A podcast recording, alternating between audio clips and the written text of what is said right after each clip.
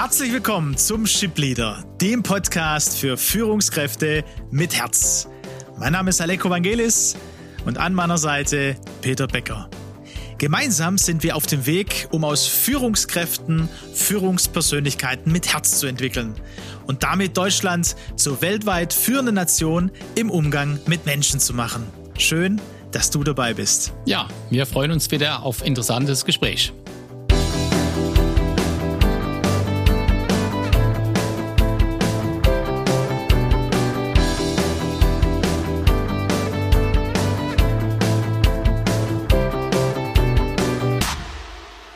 Peter, wir haben äh, auch durch unseren Start mit, der, mit dem Kickoff, mit der Academy und mit Führen mit Herz uns zu überlegen, hey, was, was ist da wichtig? Was ist da für Führungskräfte? Was, was an Themen? Was wollen wir auch in unseren drei Bereichen äh, entwickeln und unsere drei Bereiche für die ähm, die es noch nicht wahrgenommen haben oder ja, Wiederholung ist ja auch immer gut, ne? Also, ja. dass wir Schwerpunkte aus, der System, aus dem Systemischen haben, dass wir aus dem Individualpsychologischen nach Alfred Adler äh, handeln und äh, neurobiologische Ansätze. Und da kommt ganz spannend der nächste Latte mit Schuss. Da wird es genau um diesen Ansatz gehen mit Sebastian Purps-Pardigol. Da beschäftigen wir uns gerade aktuell und du hast vor äh, geraumer Zeit ein Thema eingebracht, das auch zu den Espressi, die wir in den letzten Wochen hatten, passt passt. Persönlichkeit und vielleicht auch mal ähm, tiefer zu gehen und zu schauen, wer, wer bin ich und vielleicht Sachen zu entdecken, die ich bei mir noch nicht erkannt habe. Und das ist, glaube ich, immer wichtig. Und da hast du das Stichwort die dunkle Triade eingebracht. Und das hört sich natürlich ja, schon mal spannend an, ne? die dunkle Triade, wie so eine Serie. Äh, erzähl mal um was geht es in der dunklen Triade? Was dürfen wir da verstehen? Und warum ist es so wichtig im Hinblick auf Persönlichkeit und Führungspersönlichkeiten?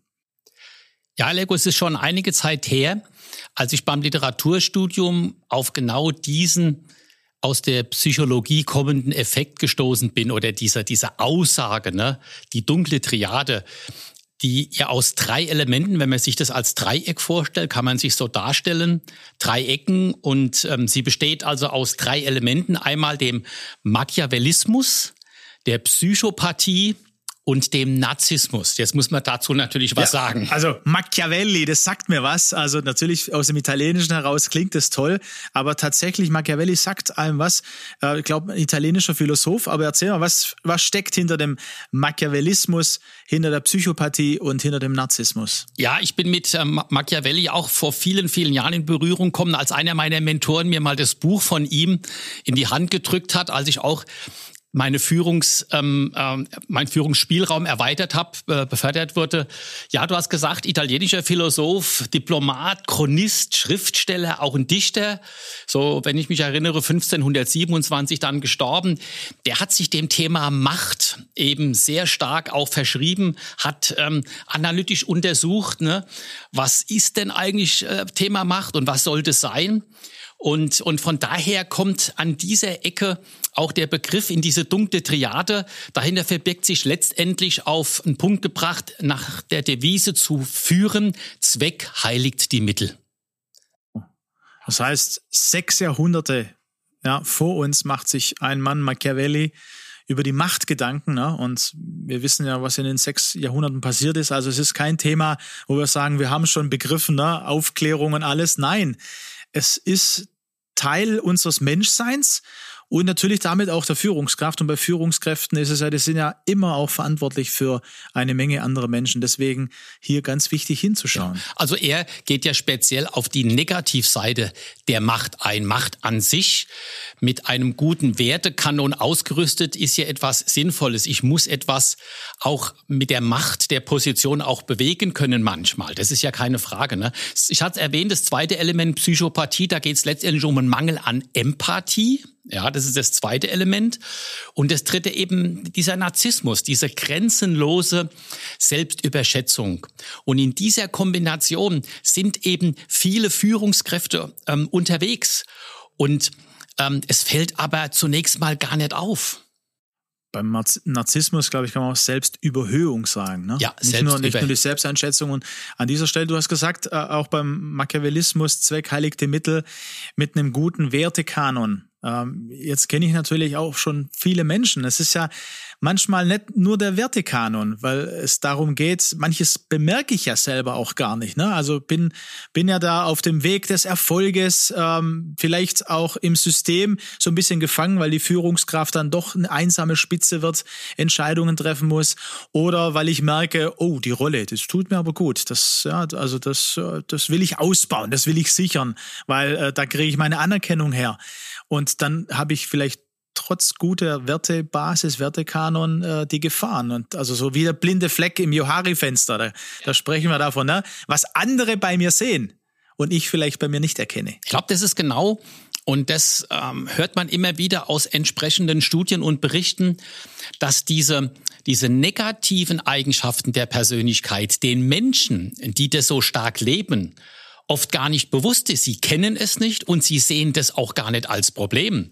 Ich habe also gelesen von einem Dr. Rüdiger Hossip, der ist Wirtschaftspsychologe, der hat wirklich ähm, herausgefunden, Manager zeigen überzufällig oft narzisstische, psychopathische und machiavellistische äh, Auffälligkeiten. Das heißt, ähm, ähm, er hat herausgefunden, das trifft vor allem immer mehr zu, je höher eine Führungskraft in der Hierarchie nach oben wandert. Umso einsamer wird es, umso mehr zeigen auch Studien über die Zeit, verlieren diese Machtmenschen auch den Bezug zu anderen, äh, zur Selbstreflexion und dann wird es eine ganz gefährliche und deswegen auch dunkle Triade.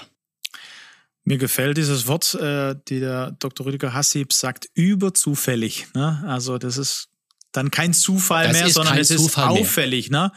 Deswegen äh, umso wichtiger, also ähm, für unseren Hörer und unsere Hörerin vielleicht auch wichtig, äh, für sich das zu betrachten, aber vielleicht habt ihr auch äh, eine Führungskraft, äh, die, die schon, ja, die über euch ist, eure direkte vielleicht oder andere Führungskräfte und da mal zu beobachten. Ne? Also wer, wer hat solche Züge?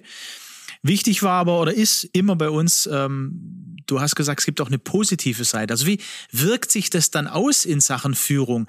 Wie äh, kann man es erleben positiv? Ja, welche positiven Auswirkungen hat es? Und dann auch natürlich welche negativen? Na, ich sage ja immer, zur Persönlichkeit gehören immer zwei Seiten, die ich nenne ich nenne es mal die Sonnenseite der Persönlichkeit oder auch die Schattenseite der Persönlichkeit.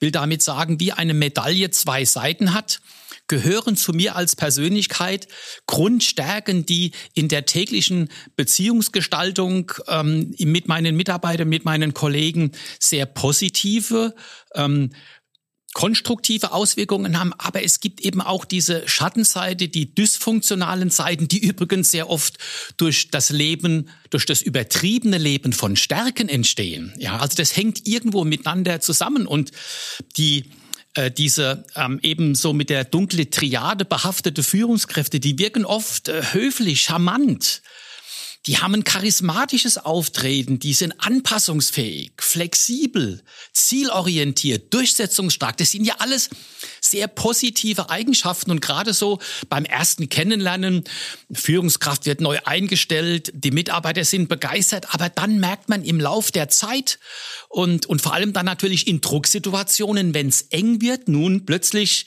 ähm, kippt das Ganze, der, der manipulative Charakter diese Kaltblütigkeit auch, die diese Menschen dann zeigen, so ein erbarmungsloses, dann Zahlen, Daten, Fakten orientiertes Argumentieren und man sieht deutlich auf eigenen Erfolg ausgerichtetes Verhalten. Das kommt dann immer deutlicher zum Tragen und dann erschrickt man um Himmels Willen, wen haben wir uns denn da in unsere Organisation geholt? Ja, also wenn man sich das nochmal anhört, ne? also manipulativ, dann kaltblütig, erbarmungslos, auf eigenen Erfolg ausgerichtet, irgendwann äh, ist wahrscheinlich dann auch der eigene Erfolg über dem des Unternehmens, ne? weil man schaut ja auch gar nicht mehr, was richtet man an mit seinen Kollegen, mit seinen Mitarbeitern. Wie wird dann die Kultur auch in diesem Unternehmen oder in dieser Abteilung oder in diesem Team? Ähm, man kann es ja immer auch runterbrechen. Ne? Äh, wie, wie, was erkennt man denn bei diesen Persönlichkeiten noch? Ähm, vielleicht so als, als Warn, äh, Warnleuchte? Na, ich denke, es sind schon äh, hauptsächlich die Dinge, die ich jetzt gesagt habe. Es, es treten ja dann ganz unterschiedliche Verhaltenstendenzen auf. Ne?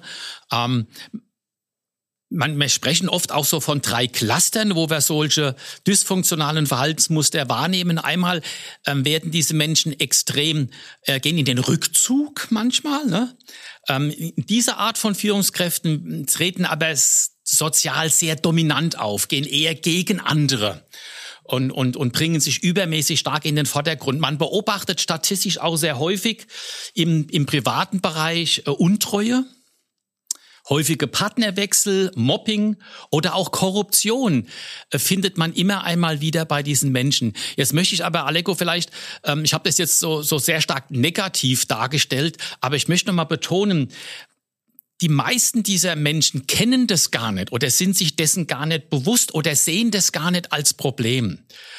Und ähm, da ich will jetzt nicht sagen, eine gewisse Barmherzigkeit zeigen, aber was ein Mensch nicht kennt und weiß, das kann er natürlich nicht verändern. Deswegen laden wir ja auch ein. Und das ist ja mit ein Grund, weswegen wir jetzt unsere Kick-Off-Veranstaltung von der Führen mit Herz Academy genau unter diese Überschrift gestellt haben. Führung und Persönlichkeit. Führungskräften die Gelegenheit geben, Fremdbild und Eigenbild einmal auch abzugleichen und sich auch ganz ungeschminkt ein Feedback zu holen. Denn auch das wird immer wieder berichtet, je höher ich auf der Führungspyramide nach oben steige, umso einsamer wird es. Umso weniger finde ich einen, ein authentisches, ehrliches äh, Feedback auch von anderen. Ne? Und ähm, es ist so, im Eigenbild sagt der überwiegende Teil dieser Führungskräfte, sie führen transformational, inspirierend, Vorbild, intellektuell stimulierend, ja. Und wenn man die Mitarbeiter befragt, sagen sie, ja, der ist sehr direktiv, lässt kaum Raum für Wachstum, setzt seine Meinung durch.